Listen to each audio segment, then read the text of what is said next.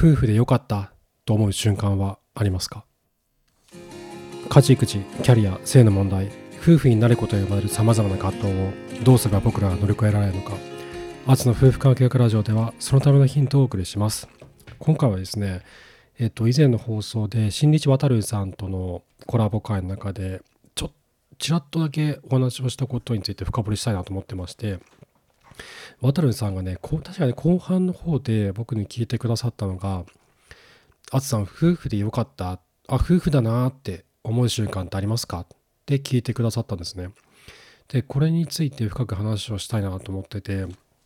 でなぜかっていうと夫婦関係を改善して夫婦仲が良くなることによって起こるすごいいい変化があるんですよね。ででそれが今回の話なんですけど僕がああ夫婦でよかったああ夫婦だなって思う瞬間っていうのは自分たち2人にしか理解できない喜びと苦悩を共有できていると感じた瞬間なんですね。でこれって夫婦仲が悪いと絶対絶対に到達できない領域の話なんですよ。夫婦仲が良くなければ絶対にそこにはたどり着けないんですよ。その感情って味わうことができないんですよ。もう見てる世界が全然違うんですよ。夫婦関係がすごくいい人だけがこうたどり着ける目線そのその人たちだけがその人たちだけがこう目にすることができる世界っていうのがあるんですね。でそれが自分たち2人にしか理解できない苦悩と共有を2人が共有できているあ、わか、わかる？わかるよね。わかる？わかる？っていう、その感覚、それを2人が感じた瞬間っていうのが僕はすっごい大好きで、その時に、あ、本当によかったって、あ、この人と結婚してよかった、あ、この人と夫婦でよかった、あ、本当に幸せだなってすごく感じるんですね。で例えばそれどういう時かっていうと妻との会話の中でまあ、あのこのあの上の子たちが0歳1歳2歳の時は本当に寝かしつけが大変だったよね朝の夜の10夜の9時10時から朝の5時前ずっと炊き続けたとかあったよねとかでそれを2人でお互いにこう感慨深く話をする時とかあとちょっと前だと子供たちが戦国時代にはまっていたので子供たちのその戦国好きのおかげで関ヶ原に来ることができたねっていう。で僕ら2人も子供たちのの子供たちからの影響で戦国時代にめっちゃハマったんですよ。で2人とも推し武将がいてでその大谷義継っていう武将は僕は好きなんだけど妻も大好きなんだけどその人のお墓に行けたことお墓参りができたことがすっごい嬉しかったんです僕ら2人とも。でその感情その感動を味わうことができたのも大元をたどると子供たちが戦国時代にはまったっていうことがきっかけになってたんですよね。でそういった子供それもねもっともっと掘り下げていくと子供たちは興味を持った戦国時代に興味を持った時にその瞬間を逃さないで2人でね話をしたんですよ。これチャンスだねってこのこの子たちめっちゃハマってるからこの興味関心伸ばしていこうよって2人で話したんですよ。でそれで出かけるあの旅行先を変更して名古屋城に変えたりとか、えっと、清洲城に変えたりとかあと、まあ、関ヶ原ももちろんそうなんだけど日光江戸村に変えたりとかっていうことを僕ら2人で調整していったんですね。子どもたちの興味関心を伸ばしていくっていうことを目と目標として。でそれは僕たち自身もハマってたから好きだったから楽しめたんですけどそういったいろんな背景が積み重なっていった結果大谷義継のお墓参りこうすごい静寂な山の中であの義継の墓標に手を当てることができたっていうそこに至る背景を僕らはずっとこう共有し続けてきたわけですよ。だからこそこう感慨深い思いがあったんですよね。一緒にあそこに行けたねっていうことだったりとかあと3人目が生まれて僕が育休を取ってそこから全て大きく変わっていったよねっていう話を妻がしてくれたりとか。でその背景にあるのも今まで僕が上の子たちが0歳1歳2歳の時までは妻へのケアっていう概念がなくて自分のこと中心だったでで子供が3人目が生まれるちょっと前からだんだん僕は変わっていって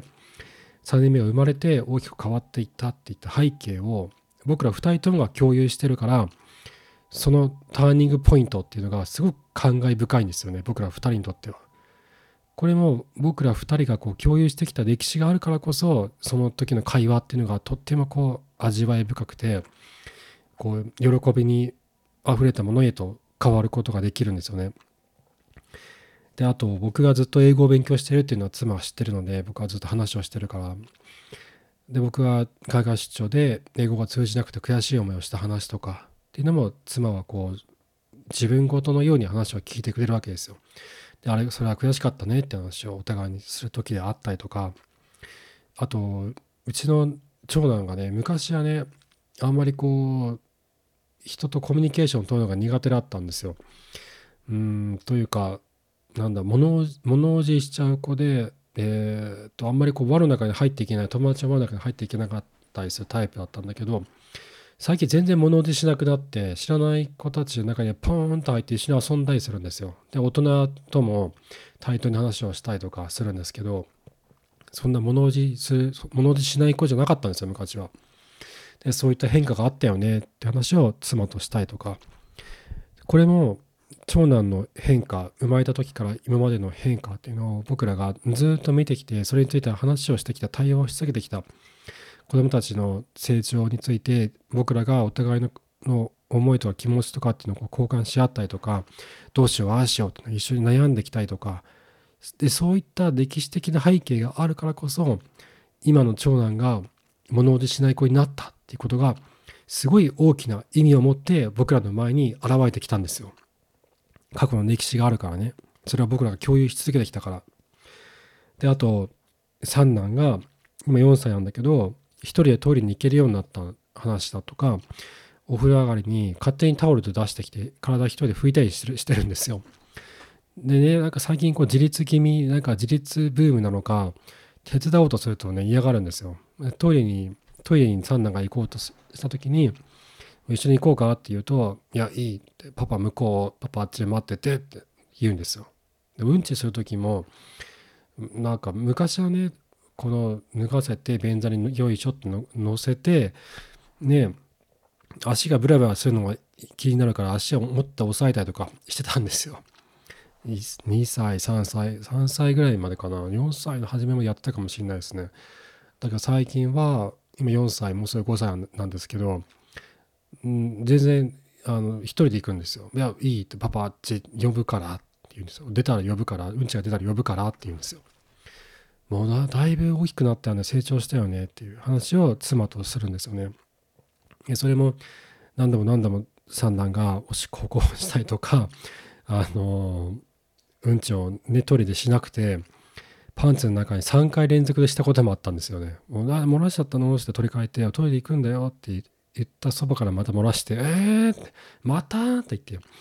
てでパンツ履き替えたらまた漏らして「えー!」ってどうなってんのあんたみたいなそんなことが今まで何度も何度もあったんですよ。で、それを妻と一緒に共有し続けて、共有し続けて、お互いにその汚れたパンツを洗い続けた結果、そういった歴史的背景があるからこそ、三男が一人で取りに行けるようになったこととか、あとお風呂上がりにね、タオル自分の体で拭いたりとかできるっていう、ちょっとしたこの自立へのステップ、一つ一つの小さなステップが、ものすごい大きな意味を持って僕らの前にドーンってくるんですよ。ですごい感慨深い出来事なんですよそれって。でそういったことを2人で話をするんですね何気ない時に。それは、えっ、ー、と、ま、三男が取りに行った瞬間であったりとか夕飯食べてる時であったりとか2人で毎週末にお酒を飲みながら話をする時であったりとか何気ない時に話をするんですけどそういった何気ない時にあの車の中のちょっとした時間とか感慨深い思いを2人で共有するその瞬間にああ夫婦だなあ夫婦でよかったって思えるんですよ。でこれって僕らが同じ道を歩んできたからこそ分かり合えることだと思うんですよ。だからこそ2人が同じ目線になれたんですよね。一緒に課題を乗り越えてきたからこそ分かり合えることなんですよ。で乗り越える中で手にしたものっていうのがあってそれはパートナーのパーソナリティに対する理解であったり相手の気持ちに思いを馳せることであったりチームとしての結束感であったりとかするんだけど特に僕はパートナーへのあパートナーのパーソナリティに対する理解そのどういう性格なのかどういう人なのかっていうことを深く知れたことがすごく良かったなって思うんですよ。なんだろううんいろんな葛藤が起こるじゃないですか夫婦でいると。あの子育てもそうだし家事もそうだしキャリアに関する話もそうだしそういった話し合いをする中で自分の中にある劣等感とか恥の感情とかにも触れることになるんですよね。それってすごく自分にとっては繊細でソフトで柔らかなものだから出したくないし見せたくないし自分自身も見つめたくなかったりするんですよ。パートナーに対する劣等感とか誰かに対する劣等感誰かに対する自分の恥の感情恥ずかしいと思う感情だったりとかそれらを僕らは時にはお互いちょっと傷ついたりとかもする時もあったけど傷つき合いながらだけど勇気を出し合いながら自分のパーソナリティを出していったんですね。で妻は僕に対する劣等感があるとかそういったことを言ってくれる時はあるんですよ。で僕は僕で妻に対する劣等感もあるんですよ。妻みたいにもっと明るく人と話せたらいいのになもっとたくさんの人と打ち解けられたらいいなって何気ないことで幸せを感じられるようになりたいな誰かを笑わせたいとかできるようになったらいいなって思うんです。うちの妻ってすごいこう明るい人で冗談ばっかり言うんですよ。ですごい周りの人の気持ちを明るくさせるのが上手なんです。僕にとっては太陽のような存在なんですけどそういった人になりたいなって思う時もあるんですよね。でそういったお互いに対する劣等感ももちろんあるわけですよ。お互いに対していい面もこの人いいとこあるな素敵だなって思う時もあるけどそれがなんだろうなその裏返すと劣等感であったりとかするわけですよね。その感情をこうカタンって裏返す裏返すと劣等感を強く感じることにもなるわけででそこ、まあ、それら以外に対しても劣等感っていうのを感じる時もあるわけですよ。こういったことに向き合い続けるのって普通に辛いんですよ。自分のなんかこう弱い面を出すことになるからね。だけどそれをさらけ出し合ってお互いに認め合いながらちょっとずつちょっとずつこのなんかもう岩だらけの道を裸足で歩んでいく中で相手に対する理解がどんどん深まっていくんですよ。で深まっていくと相手に対する声かけというのも工夫するようになるんですよね。あこういった声かけをした方がいいなってでこういった声かけをすると妻が傷つくな夫が傷つくなっていうのがお互いに分かるようになるんですよ。相手がどういう人間か理解できるようになるから。これが僕は一番良かったなと思いましたね。一緒に課題を乗り越えていく中でパートナーのパーソナリティに対する理解が深まったっていうのは、うん、相手のことが分かるからこそ何でもこう言いやすくなるわけですよ。自分のことも理解自分のことも話しやすくなるし。で分かり合えてるっていう感覚を感じるじゃないですか。お互いに分かり合えてる。自分のことを分かってもらえてる。相手のことも分かってる。お互いにそれを感じ合える。だからこそ自分たち2人が歩んできた歴史的歴史的な背景を味わうことができるんですよね。でそれがあるからこういうことが起こってる。に対してすごい考え深くその子どもたちの成長であったり、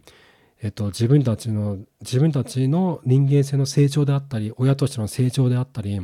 そういったものに対して喜びを感じることができるんですよね。もし僕らが課題を夫婦の中で起こる葛藤や課題を相手に丸投げしていたらこうはならなかったと思うんですよ。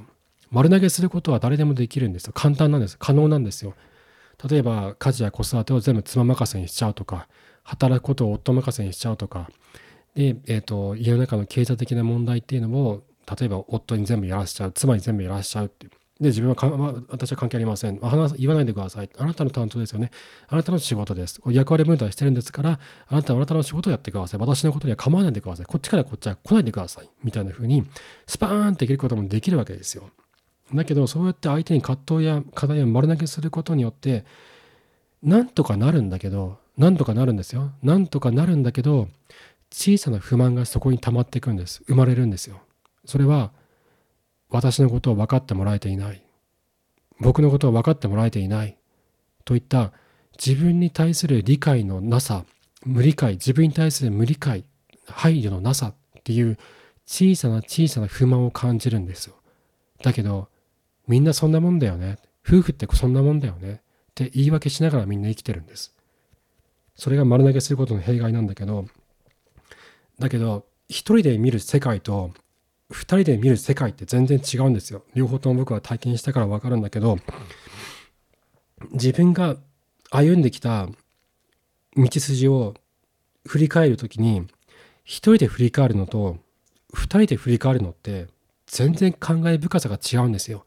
あんなことあったなこんなことあったなってっていうのを自分で自分一人だけでそれを感じる。例えばねこれってあのあなたが営業マンだったとしてあの1ヶ月間の間に10億円の売り上げを達成したとしましょう。で一人でそれをやり遂げた。で一人でその10億円のディールを結んだ日に帰り道に、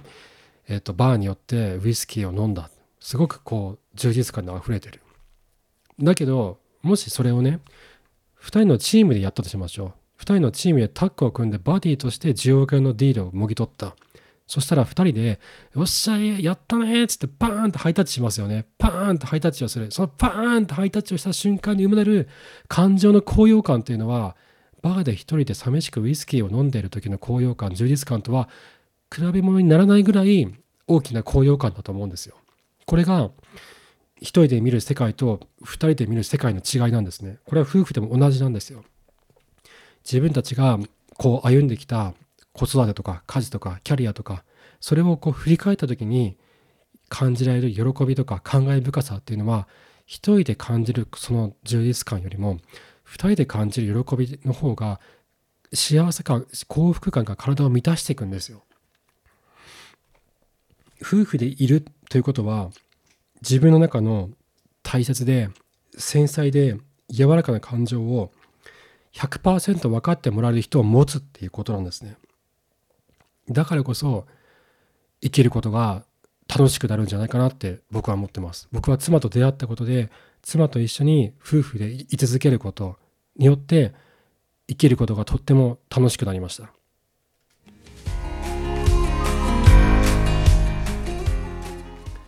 はい、えっと、最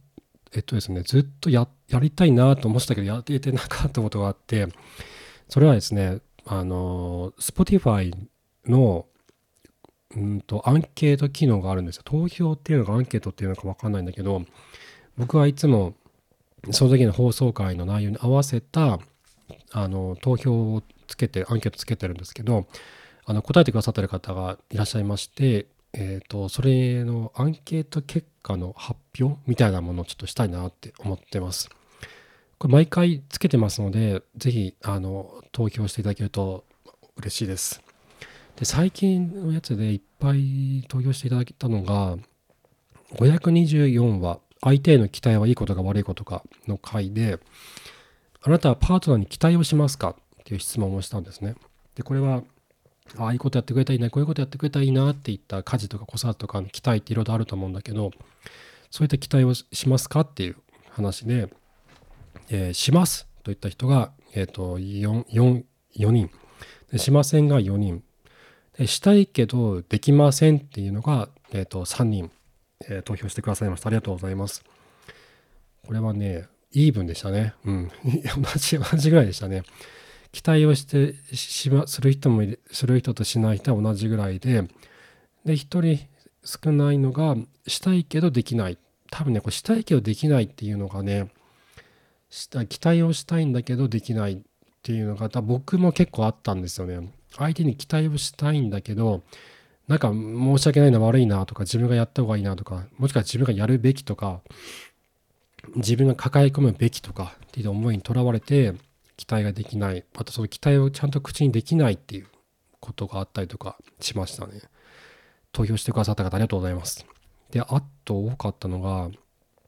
522はお悩み相談。夫の不倫から関係性を立て直したいどうすればの回にいただいた投票であなたのパートナーは浮気をしたことがありますか？といった質問に対して9票全部でいただいて、ないが1票、であるが7票もあったんですよね。あと、確証はないけど、したことがあるんじゃないかと思うというのが1票。まあ、この放送回自体が、夫が不倫したことに対するお悩み相談だったので、夫の不倫悩んでる方がたくさん聞いていたからっていうのもあると思うんですけど、だけど僕の放送を聞いてくださってる方に以前話を聞いた時にこうやっぱね浮気問題で悩んでる方が結構たくさんいらっしゃったんですよね夫の不倫とか妻の不倫とかで。でネットでこうバーって検索していった結果たどり着いたのがこのナチョだったって話を結構聞いて多分そういったことで悩んでる方が多いんじゃないかなって思います。この不倫とか浮気とかの話は結構今までは何度も話をしてきたんですけどまた新しい考え方とか視点が手に入ったら話をしていきたいなって思ってます。であと多かったのがあこれだな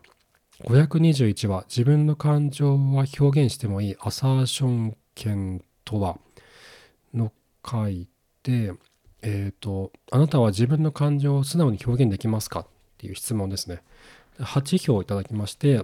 できますが2票。少し抵抗を感じますが5票で一番多かった。で全然できませんが1票でしたね。自分の感情を素直に表現することに少し抵抗を感じるって方が一番多かったですね。まあ、確かにね、そうだと思うんですよ。もう、なんだろう、僕もそうですけど、素直に、素直な感じは妻に言おうとすると、なんかこう、否定されるんじゃないかとか、傷つけられるんじゃないかっていう恐怖感が勝っちゃって、口から出てこないんですよね。喉に言葉が詰まって出てこないってことが結構あるんで、そこをいかにこう、パートナーは、やっと話しやすい空気を作るかであったり、えっと、言う側は勇気を出して、えっと、言葉に出す。何度も何度も言ってればこう言いやすくなりますからね。こう勇気を出して言う訓練をするっていうのが必要なのかなって思ったりもしてます。で、あと多かったのが、うーんと、好評いただいた、えっと、513は非主張的自己表現の呪いから抜け出せない妻たちの回で、あなたとあなたのパートナーは非主張的自己表現と攻撃的自己表現のどちらですかっていう回で、えっとね、一番多かったのが、パートナーが攻撃的自己表現ですというのが3票で一番多かったんです。5票中3票でしたね。これ確かに、多分そうだと思います。あの、お悩み相談を受けていても、そういうケースやっぱ多かったですね。パートナー攻撃的でこうすぐに否定してきたいとか、えーと、中にはその言葉の暴力とか肉体的暴力とかもあったりしましたけど一番多いのはすぐ否定してくる。夫がすぐ否定してくれる。否定してくる。男性の相談者の場合は自分がずっと否定し続けてきた。妻のこと。でその結果妻の心が離れてしまったっていうケース。が一番多かったですね。多分これ世の中的にも結構多いんじゃないかな。男性が男性方やパートナーが攻撃的自己表現で困ってるっていうケースが一番多いのかもしれないですね。はい。投票してくださった方ありがとうございます。で、おい結構たくさんいただいてたのは、そんなもんかな、5票。7票のやつあるな。えっと、506は、えー、506は、妻への共感性と思いやりを上げる方法の回で、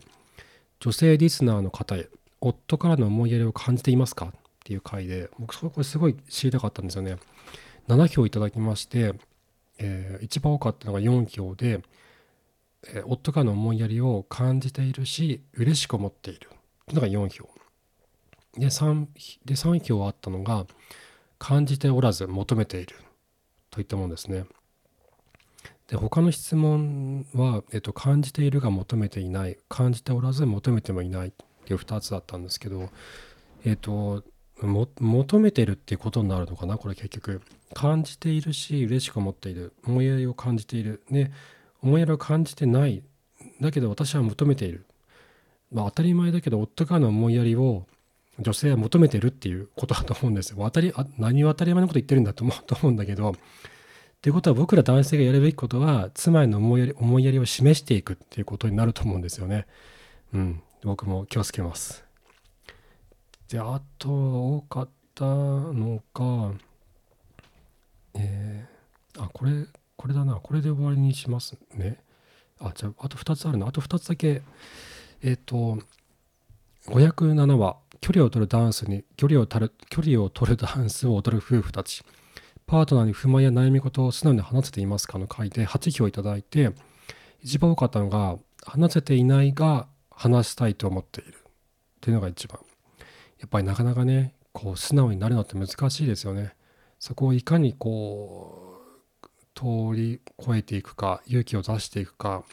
言いやすいような、えー、空気とか質問とかを心がけるかっていうのが大事になってくるんだろうなって思ってます。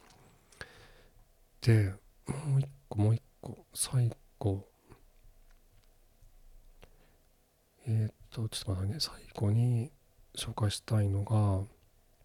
10, 10, 10票いただいた。あ2つやるか。2つやりましょう。503は金金と顔の交換結婚はどこに行くの回で今のパートナーと結婚した理由は何ですか？一番多かったのが性格が好きだったっていうのが一番多かったんですよね。これあなるほどと思って。でこう夫婦関係悩んでる人たちがたくさん聞いてるってことはなんか金とか顔とか そういう話になるのかなとかあと妥協したとかになるのかなと思ったんだけどそうじゃなくて性格が好きだったっていうのが一番多かったんですよね。2番目が好きなことが同じだったっていうのであと自分がこうなりたいと思う人だったっていうのも多かったですね。その2番目で。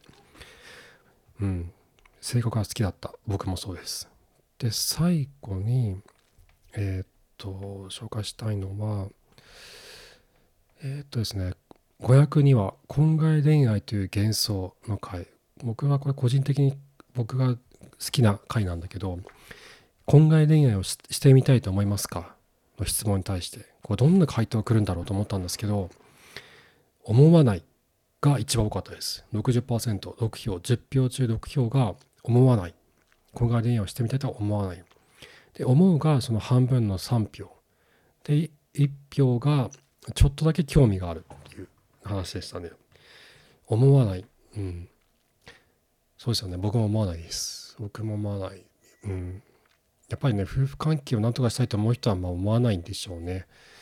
はい。ということで、えー、とこういったアンケート機能をあの Spotify の方だけにつけてますのでよろしかったらぜひお願いします。で最後、えー、とお願いが3つあります。1つは番組のフォローをぜひよろしくお願いします。で2つ目は、えっと、先ほどご紹介したアンケート機能 Spotify につけてますので、こちらぜひあの答えていただけるととっても嬉しいです。え、ー、と、最後は、えー、番組のお便りを募集してます。で、コメントは Spotify のコメント欄でも書けるんですけど、Spotify の名前が載っちゃうので、本名でやってる方は、えっ、と、概要欄にリンクが貼ってある Google フォーム、お便りフォームまでぜひあのお書きください。どんな内容でも結構です。はい。えー、ということで、また次回お会いしましょう。さようなら。